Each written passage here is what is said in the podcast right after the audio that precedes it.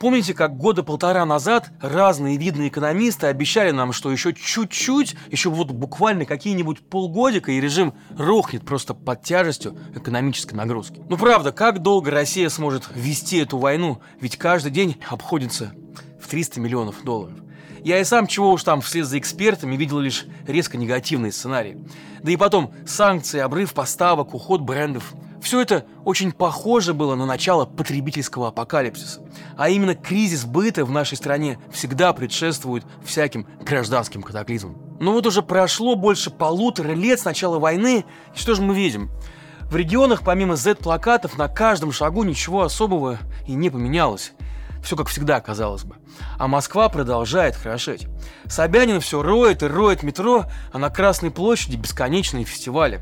В ресторанах вечером полная посадка. Полки в магазинах тоже ломятся. Так что на самом деле происходит с российской экономикой? Как отражается на ней война? И действительно ли то, что мы наблюдаем, это рост? И чем для нас опасно эта так называемая стабильность? Меня зовут Павел Коныгин. Подписывайтесь, пожалуйста, на продолжение «Следует» в Ютубе и в Телеграме, чтобы не потеряться. И, пожалуйста, помните главное. Вместе мы не одиноки.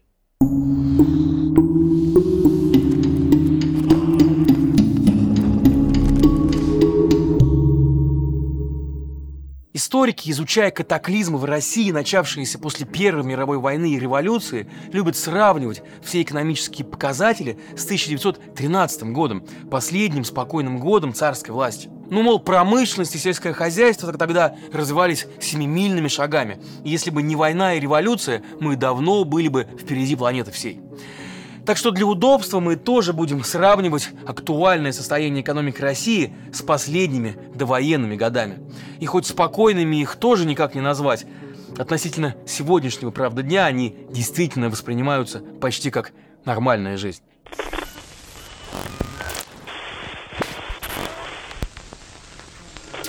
Итак, что же можно назвать лакмусовой бумажкой, определяющей состояние российской экономики?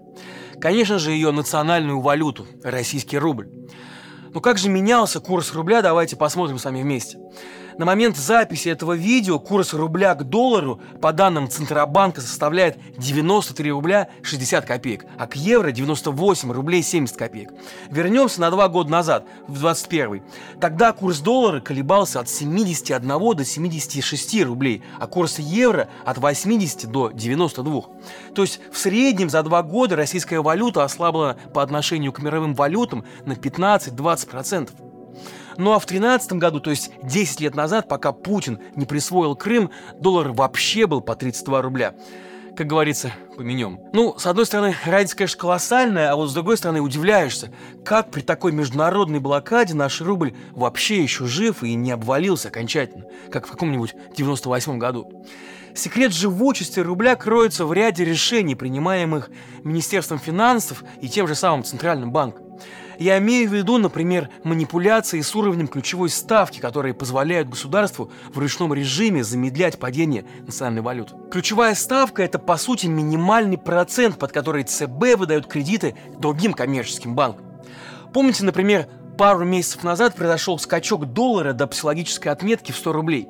И вот тогда ЦБ пришлось вмешаться и повысить ставку, чтобы затормозить это крутое пике рубля и предотвратить панику на рынке. Какие молодцы наши экономисты, какое изящное решение придумали. Изящное, да не совсем. Ставку вручную повысили до 15%, при том, что еще летом она была в два раза ниже. А значит и кредиты банки теперь получают тоже под 15%.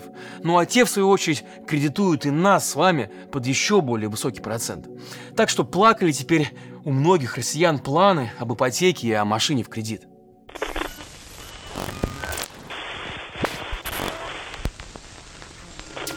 И еще одна причина, почему рубль не девальвируется, это высокие золотовалютные резервы. Россия – это такой медведь, который летом накапливает жир, а зимой, то есть в кризис, как сейчас, сосет лапу и проедает то, что успел накопить. К примеру, в конце 90-х годов серьезных запасов у России не было, и поэтому произошел тот самый дефолт. А в 2020 году, когда случился рекордный обвал цен на нефть, сразу на 30%, запасы уже были, и России таки удалось потушить пожар и залатать дыры в бюджете за счет продажи валюты из Фонда национального благосостояния. Давайте представим, что международные резервы России – это такая свинья-копилка. Ну, кстати, кто вам еще, дорогие зрители, объяснит экономику на медведях и свиньях? Так вот, на начало 2021 года в этой копилке России лежало 597 миллиардов долларов. Весь год страна активно копила жир, видимо, готовясь к войне. И за 6 дней до начала так называемой СВО резервы составляли уже 643 миллиарда долларов. Исторический максимум, между прочим. Ну а потом у нашего воинствующего медведя наступила зима, и ресурсы России начали очень быстро таять. К моменту съемки этого видео Россия истончила свои запасы почти на 70 миллиардов долларов. Ну и что, скажете вы, остается же еще очень внушительная сумма. Вы, конечно, правы, но не стоит забывать, что после полномасштабного вторжения в Украину многие резервы России, хранившиеся на зарубежных счетах, были заморожены. По словам министра финансов Силуанова, Россия потеряла порядка 300 миллиардов долларов. Таким образом, запасы в кубышке страны сейчас существенно поубавилось. И дотянет ли страна до следующей весны, это уже кто знает.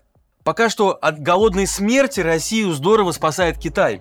Пусть и по заниженной цене, но он все еще активно покупает у России энергоресурсы. И кроме того, Китай играет свою игру и не присоединяется к западным санкциям, так что у России все еще остается доступ к серьезным резервам в юанях. Но не стоит обольщаться насчет этой самой дружбы с могучим восточным соседом. Руку нам протягивают не по доброте душевной, а потому что это выгодно. Ведь пока Россия воюет со всем Западом, кому ей еще обращаться за помощью на любых условиях?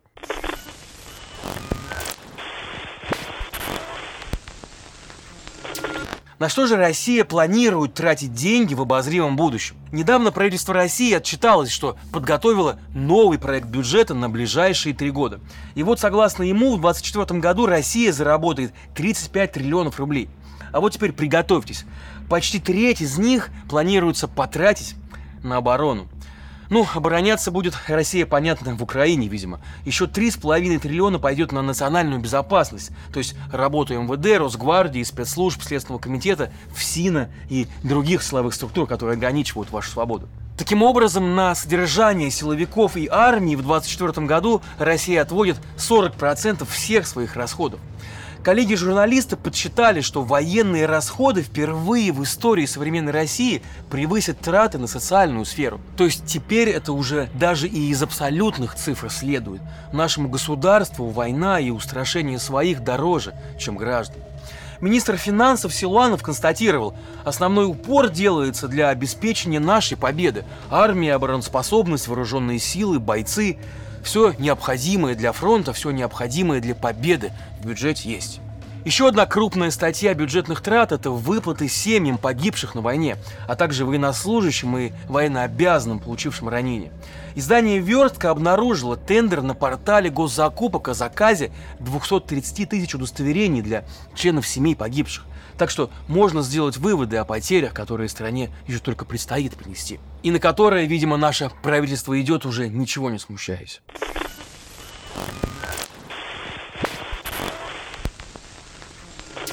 И все же давайте посчитаем.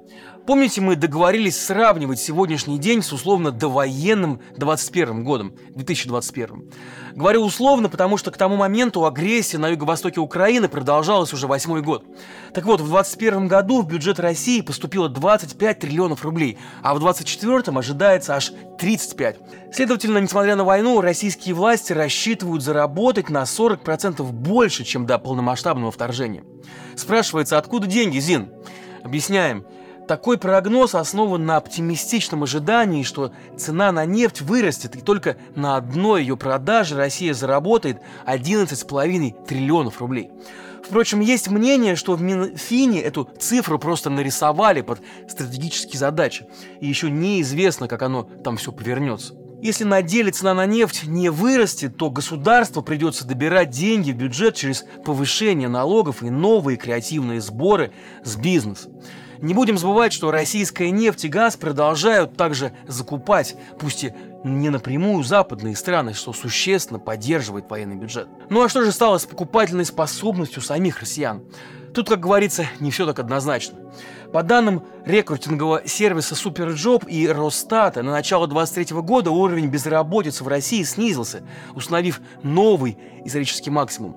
Зарплаты высококвалифицированных специалистов в IT, строительстве, промышленности из-за колоссальной утечки мозгов за рубеж и кадрового голода на родине выросли в среднем на 12%.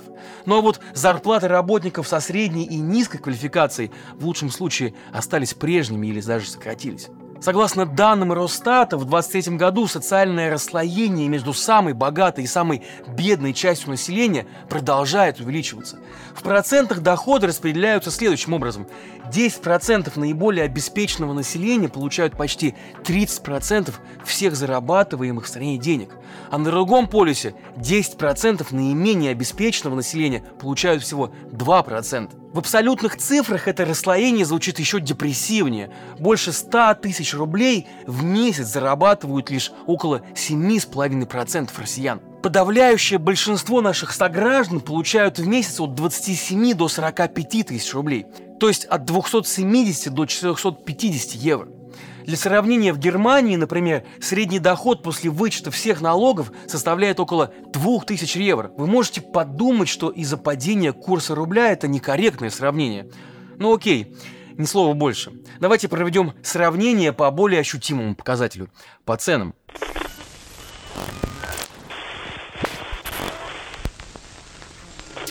Чиновники в телевизоре не устают хвастаться, как им героически удается сдерживать инфляцию. ЦБ на 23 год прогнозирует не больше 7,5% рост цен. Но это все по статистике, а вот давайте посмотрим на реальность. Притом на реальность, основанную не на минимальной потребительской корзине, а на реальность обычного молодого горожанина. Ну, на примере той же самой Москвы, например. Если на начало 22 года тариф 90 минут поездки на общественном транспорте по карте «Тройка» стоил 46 рублей, то с октября 23 года взлетел до 81 рубля. Поездка за город еще дороже. Если в 21 году доехать от столицы до, например, подмосковного Захарова, то есть в усадьбу Пушкина, на электричке нашему молодому гражданину стоило бы 150 рублей, то теперь уже все 200. И это только в одну сторону, а туда-обратно, ну, 400 уже, конечно. Двухлитровая бутыль Кока-Колы к новогоднему столу в 2021 году стоила около 90 рублей, а сегодня в рамках импортозамещения на Озоне ее можно купить за 214. Про виски в комплект по классике уже и можно забыть, наверное. Ну и раз уж мы затронули уход брендов из России, давайте поговорим и про эту экономическую реалию нашего времени. Все мы помним этот парад прощаний, когда в 22 году такие привычные нам бренды, как Макдональдс, H&M или Starbucks, один с другим демонстративно разрывали отношения с Россией. И тем не менее, на дворе конец 23 года, а в России не сказать, чтобы как-то переживал дефицит брендов. Ушедший Макдональдс, вот, например, переплавился во вкусные точка. Кстати, зрители, уважаемые наши зрители из России, пожалуйста, напишите в комментах, изменился ли, по-вашему, вкус бургеров. Так вот, вместо элитного детского бренда Mother Care у нас теперь Mother Bear. Некоторые компании даже и не меняют владельцев, а просто продолжают работать под другими названиями. Ну вот та же самая Coca-Cola, например, не меняя хозяев, просто переименовала свой российский филиал ну и продолжает себе теперь работать в России. Добрая кола называется. Правда, теперь разливает нам уже вот этакий вариант бюджетного в кавычках напитка. Полтора литра сегодня стоит около 140 рублей. Ну, согласитесь, ловко компания. И рынок не потеряла, и лицо сохранила, якобы выступив против войны.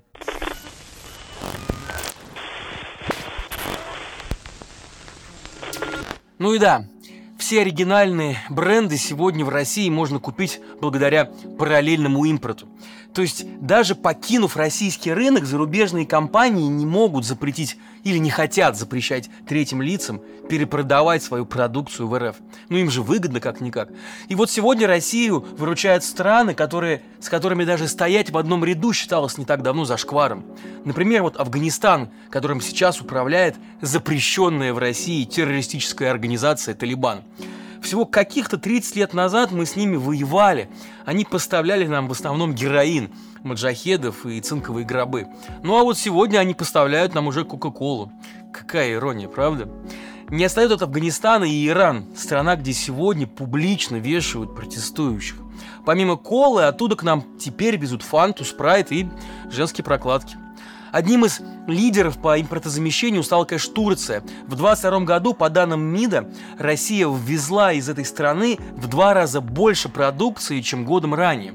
Так что понятен теперь броманс турецкого президента Эрдогана и Путина, где последний явно вынужден стараться сильнее. Этот тренд касается не только товаров, но и индустрии развлечений. Лишившись доступа к западному контенту, российские федеральные каналы и, и онлайн-кинотеатры, конечно, принялись активно закупать контент в Турции, Индии, Корее. Так что теперь на каком-нибудь там НТВ в прайм-тайм мы легко можем увидеть турецкую мыльную оперу. Ну, совсем как в 90-е, когда по телеку день и ночь крутили бразильские и мексиканские сериалы. Перераспределение бюджетных средств активно влияет на медиаландшафт. Так, например, в 24 году серьезно урезаны были дотации отечественным стримингам. Так что бум качественных российских сериалов, который мы наблюдали последние лет 10, пойдет на спад. И дорогим коротким проектам придут на смену долгоиграющие, но недорогие. Так что привет, новые папины дочки и счастливы вместе. Серьезнее всего отразился на культуре потребления в России уход виза и MasterCard.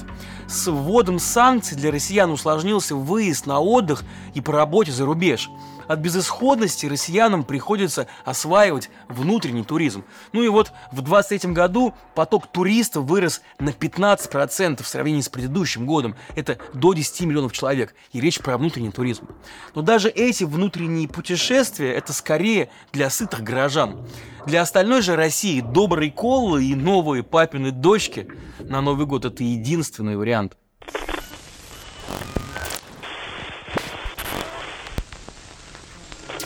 Вот так мы с вами и подошли к главному, пожалуй, выводу из анализа всех экономических последствий минувших двух лет. Ну, не знаю, был ли этот эффект запланирован архитекторами войны или он стал лишь случайным ее следствием.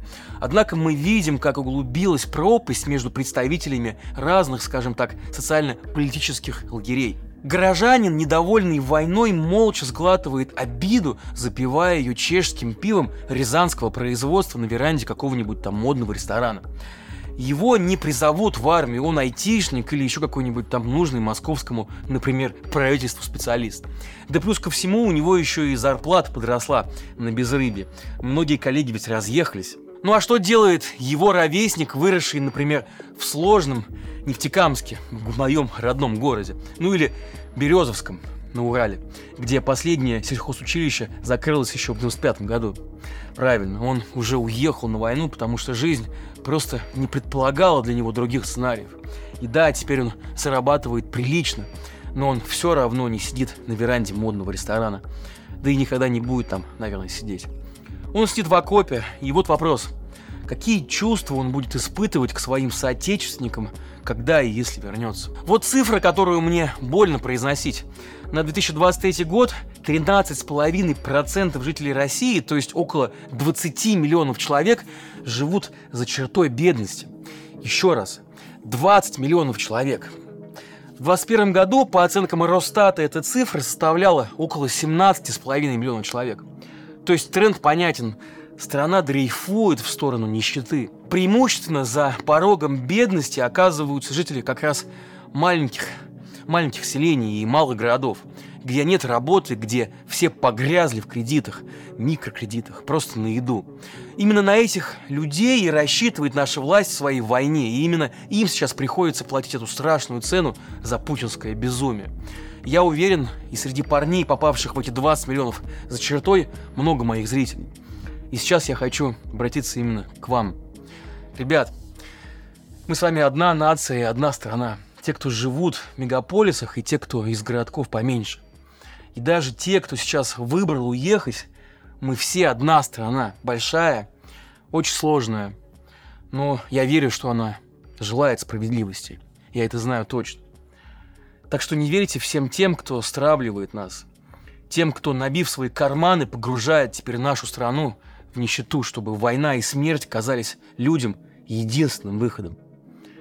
Знаете что? У России есть будущее, которое зависит в том числе – и скорее в первую очередь от нас с вами. Поэтому продолжение следует.